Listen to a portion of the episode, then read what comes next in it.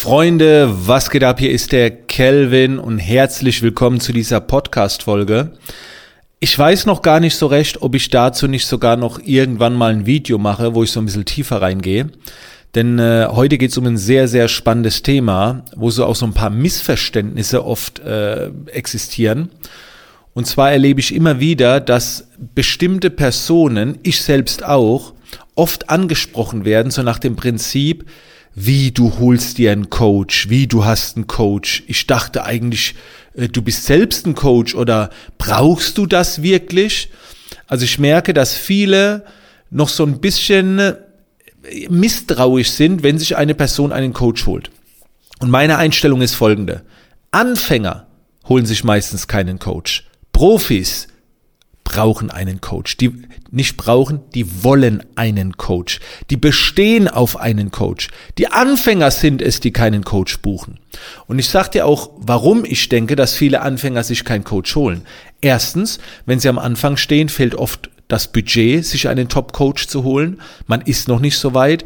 Zweitens kann es daran liegen, dass viele Anfänger erstmal sagen, Moment, ich habe noch gar nicht genug Wissen. Das heißt, ich muss erstmal mich in gewissen Themen einlesen, Bücher studieren, Videos schauen und so weiter.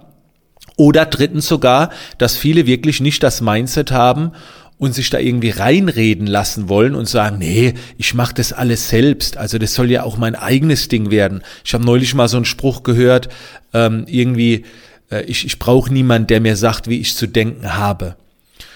Und wie gesagt, ich selbst coache eigentlich nur Leute, die schon gut sind. Vielleicht stagniert der Umsatz oder sie sind noch nicht da umsatztechnisch, wo sie hinwollen oder sie sagen, sie möchten in einem anderen Bereich eintauchen, wo sie selbst noch nicht so viel Ahnung haben.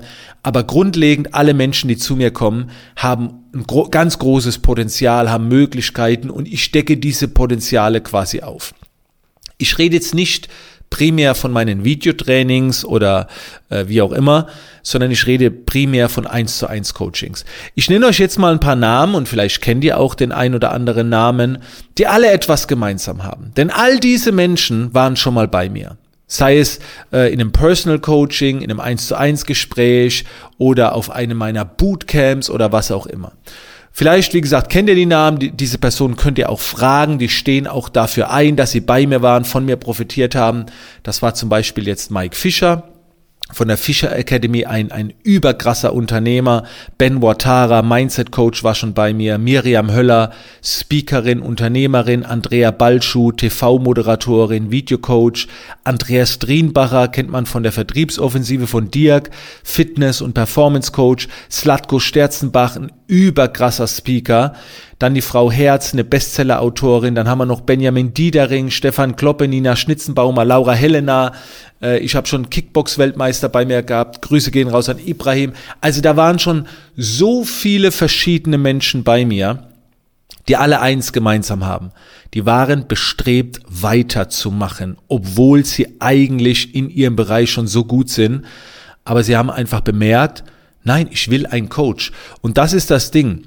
Je höher du in der Liga gehst, gehen wir mal auf den Sport. Je höher du in der Liga gehst, selbst im Teamsport, aber lass uns mal bei dem Sport, bei den Sportarten bleiben, wo es um eine Person geht.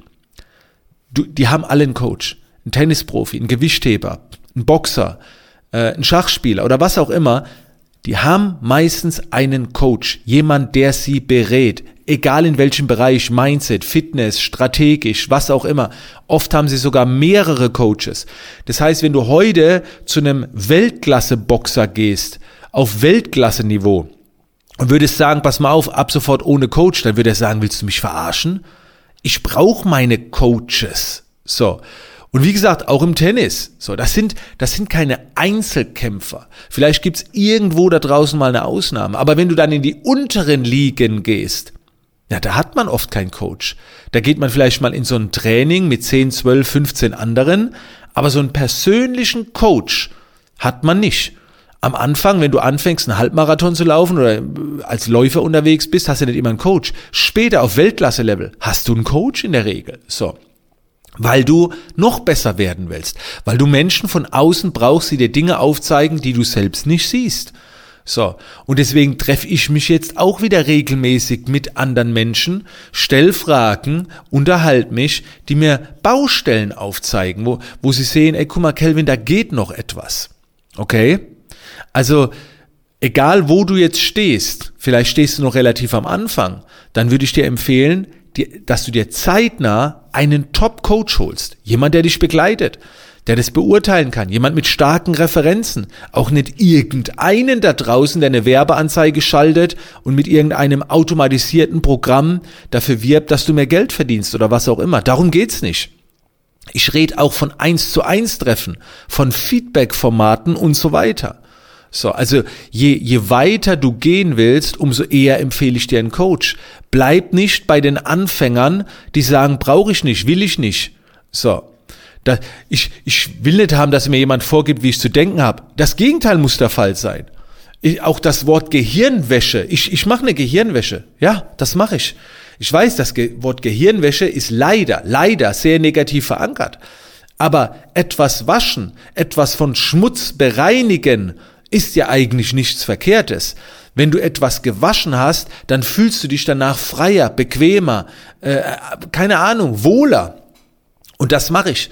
Ich beseitige von meinen Coaches irgendwelche Scheiße im Gehirn, die beseitige ich. So, damit wieder Luft ist. So, damit sie sich wieder besser fühlen, um richtig Gas geben zu können. Ich stecke Möglichkeiten auf.